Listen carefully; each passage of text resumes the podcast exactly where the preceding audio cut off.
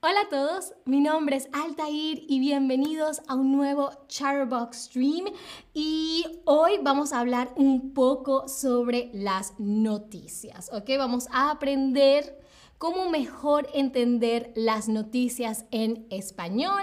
Ah, por eso es que eh, les preguntaba en el chat si suelen leer o escuchar o consumir en general ah, noticias en español. Tom dice que sí, mucho veo RTVE eh, cada día. Stelina dice más o menos, Penélope a veces, Craft, hoy es el Día Nacional de comer un saltamontes. Mm, genial, delicioso. Leo en alemán y español, perfecto, Penélope. Hola y hola a Shaggy. Y bien, lo que vamos a hacer hoy es básicamente... Vamos a tomar algunos eh, fragmentos de noticias, ¿ok?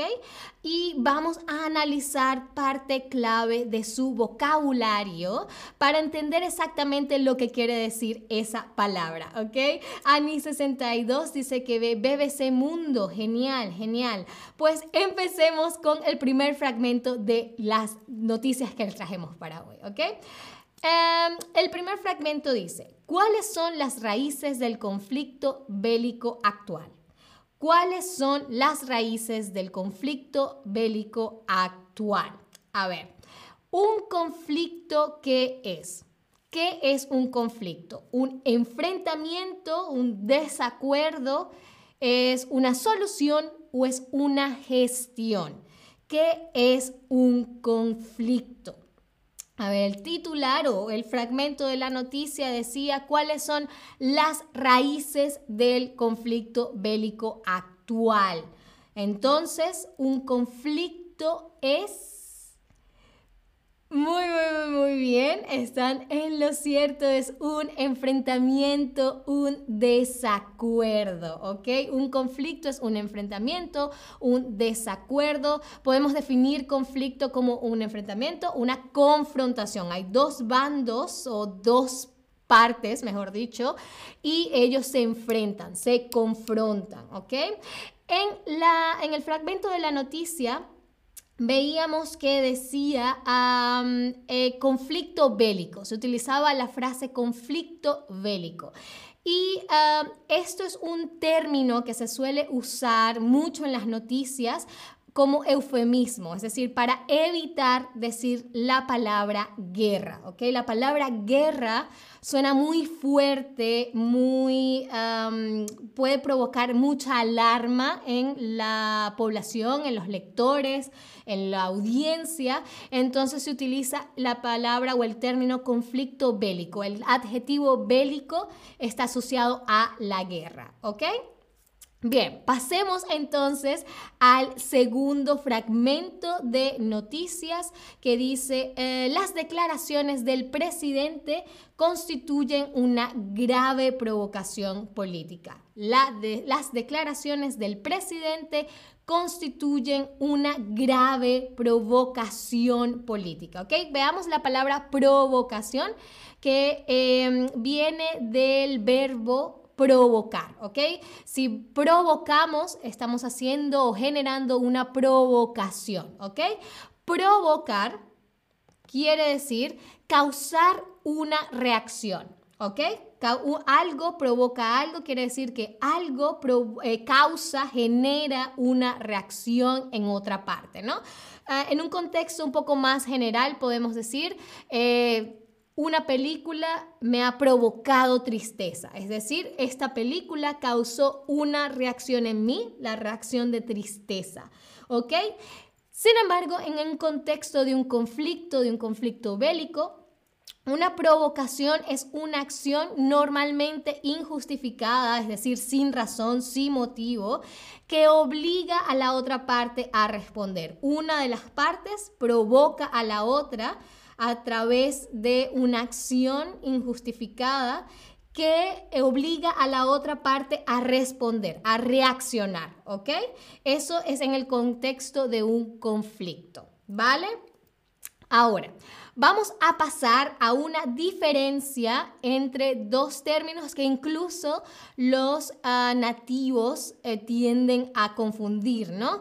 Y es la diferencia entre manifestación o la distinción, mejor dicho, entre manifestación y protesta, ¿ok? Son dos términos que se usan muchas veces eh, como uno sinónimo del otro y no es exactamente un sinónimo, ¿ok? Vamos a tomar la palabra protesta que viene de protestar, ¿ok? Cuando hacemos una protesta, protestamos, ¿ok? A protestar lo podemos definir como quejarse por algo, expresar el desacuerdo con alguna medida, ¿ok? Me estoy quejando porque algo no funciona, porque algo no me gusta, o estoy expresando mi desacuerdo. No estoy de acuerdo con esto, no estoy de acuerdo con lo que está pasando, no estoy de acuerdo con una medida que se tomó y protesto, expreso ese desacuerdo, ¿ok? Y una protesta ah, puede hacerse de muchas maneras. Se puede hacer presentando una queja por escrito, por ejemplo. Yo puedo protestar escribiendo una queja, querido señor no sé, eh, no me parece adecuada su medida ante esta situación, ¿ok? Ah, y una de las maneras de protestar, es decir, así como puedo escribir una carta, escribir una queja, ah, puedo manifestarme, puedo participar en una manifestación. Para protestar, para quejarme o expresar mi desacuerdo con algo, puedo escribir una carta, por ejemplo, o puedo hacer una manifestación, participar de una manifestación, ¿vale? Esto es clave para el siguiente fragmento de noticia que vamos a analizar, que dice, activistas pacifistas se manifiestan contra la invasión exigiendo el cese de las hostilidades. Activistas pacifistas, es decir, que buscan la paz, se manifiestan contra la invasión, exigiendo el cese de las hostilidades, ¿ok? Exigiendo que se terminen, que acaben las hostilidades.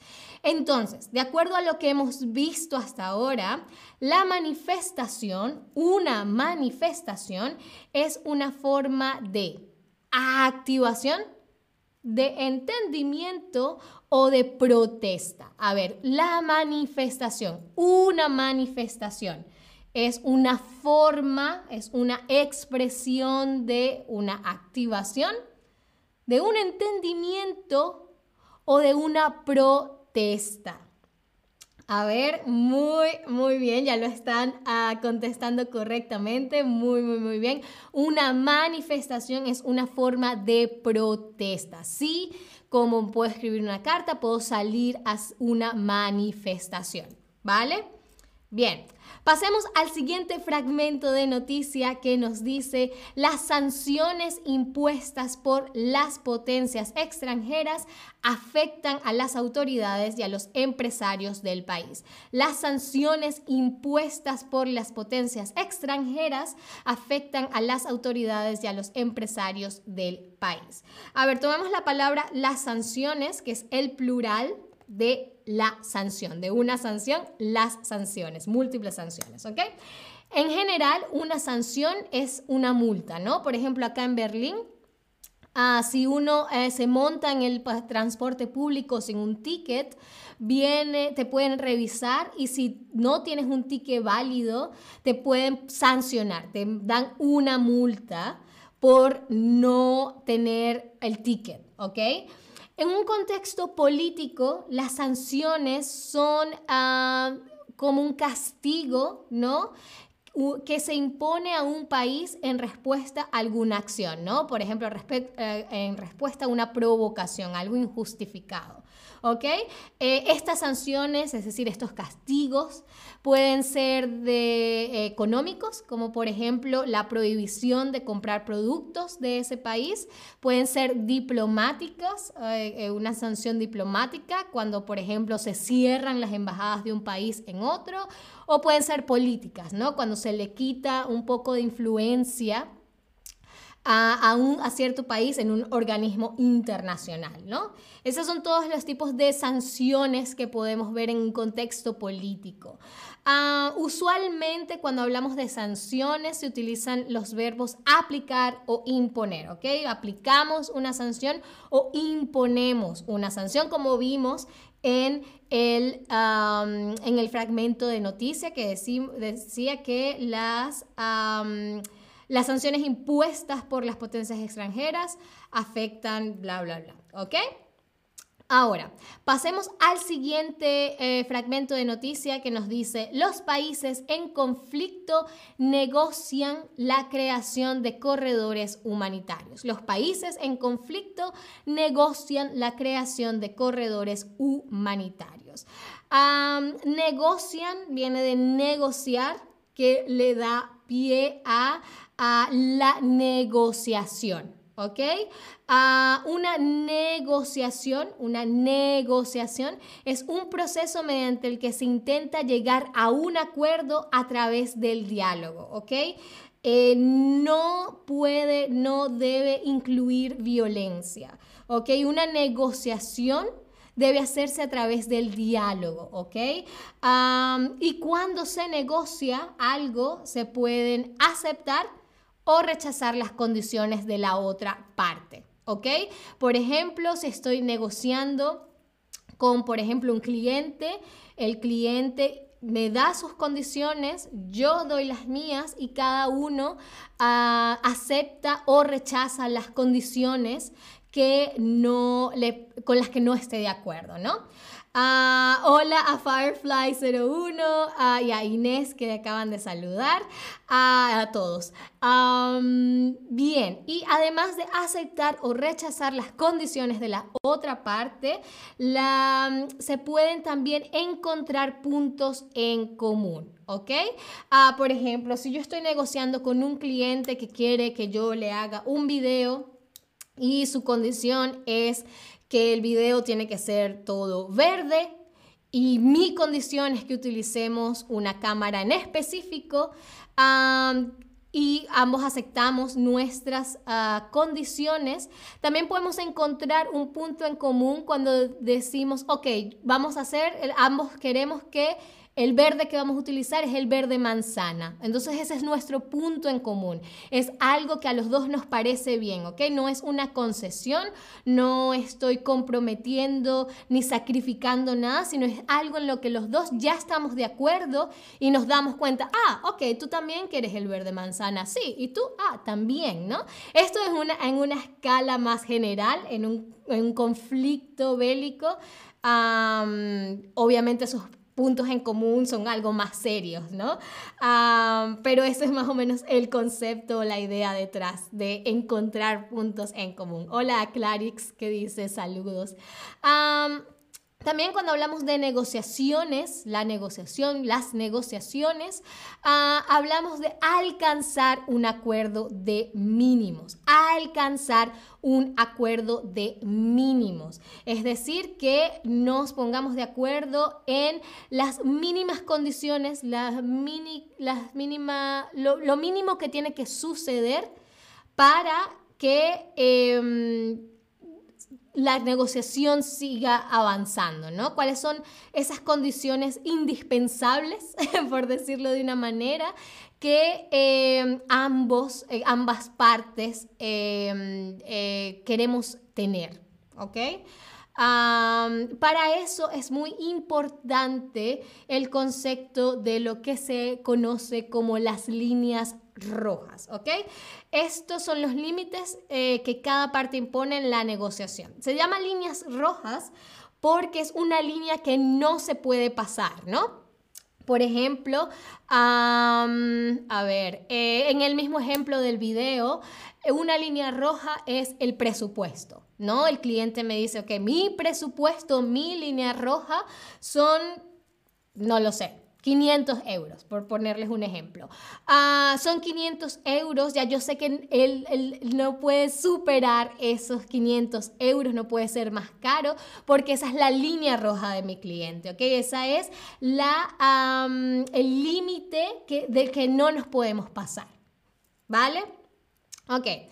Y pasemos al siguiente fragmento de noticia que nos dice un millón de refugiados han tenido que huir de la guerra en una semana. Un millón de refugiados han tenido que huir de la guerra en una semana. Aquí hay dos conceptos importantes a entender. El primero es el de huir de, ¿ok? Huir de quiere decir escapar de, tener que irse de un lugar de una situación porque es potencialmente eh, o seguramente peligrosa, ¿no? Entonces alguien tiene que huir de, tiene que escapar de un lugar o de una situación porque es peligroso quedarse en ese lugar, por ejemplo, ¿ok? Y usualmente la gente que tiene que huir, que tiene que escapar, tiene que refugiarse. ¿Ok? Refugiarse, encontrar un lugar seguro en el que vivir por un tiempo, buscar refugio también se le dice, ¿no? Refugiarse, un lugar donde estemos protegidos, ¿no? Que sea seguro eh, y en el que vivir por un tiempo. Las personas que tienen que refugiarse se convierten en una persona, en personas refugiadas o en refugiados, ¿no? Si no le se pueden utilizar los dos términos, una persona refugiada o refugiados, ¿ok? Y una persona refugiada es alguien que tiene que huir, tiene que escapar de su país para evitar un peligro, ¿no? Lo que ya hemos hablado un poco. Bien, Ahora vamos a hacer una pequeña ah, ronda de quizzes para, para que me comprueben que todo este vocabulario, todos estos términos están claros. Sé que es un tema algo pesado, ah, pero sé que lo van a hacer genial y en lo que sea muy difícil, como siempre, yo los voy a ayudar. Entonces, una mm, mm, mm, de paz permite alcanzar un acuerdo sobre el fin de la guerra. Eh, una mm, mm, de paz permite alcanzar un acuerdo sobre el fin de la guerra. ¿Será un negociado de paz? ¿Una discusión de paz? ¿O una negociación de paz? ¿Ok? ¿Cuál fue el proceso que dijimos que Em, en el que las personas, las partes, llegan a un acuerdo a través del diálogo. Les dije que no podía haber violencia, tenía que hacer a través del diálogo. Eso es una parte importantísima de muy, muy bien de una negociación. Perfecto. Pasemos a la siguiente eh, pregunta. Y dice, afectan gravemente el funcionamiento de la economía. afectan gravemente el funcionamiento de la economía. ¿Serán las venganzas? ¿Serán las sanciones o serán las consecuencias? ¿Cuál fue el término que utilizamos para hablar de, em, de multa? ¿Recuerdan? Una multa se impone o se aplica una multa o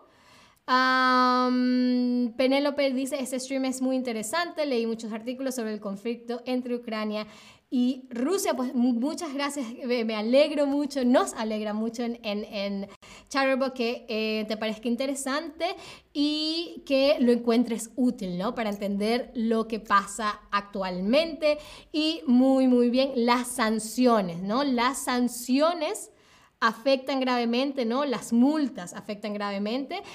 Algunos contestaron las consecuencias. La consecuencia sería el resultado de las sanciones, ¿vale? Pasemos eh, a la siguiente pregunta, que creo que es la última pregunta, de hecho. Ah, perdón, sí.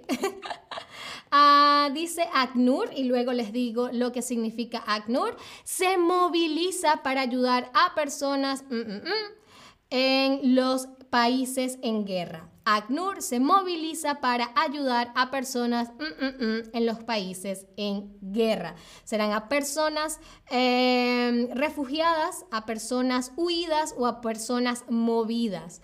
Ah, a ver, ¿cuál fue el término que utilizamos para hablar de las personas que han tenido que escapar, que irse de un lugar? A ver, a ver, es una pregunta muy, eh, muy específica, una pregunta, una palabra muy específica, ¿ok?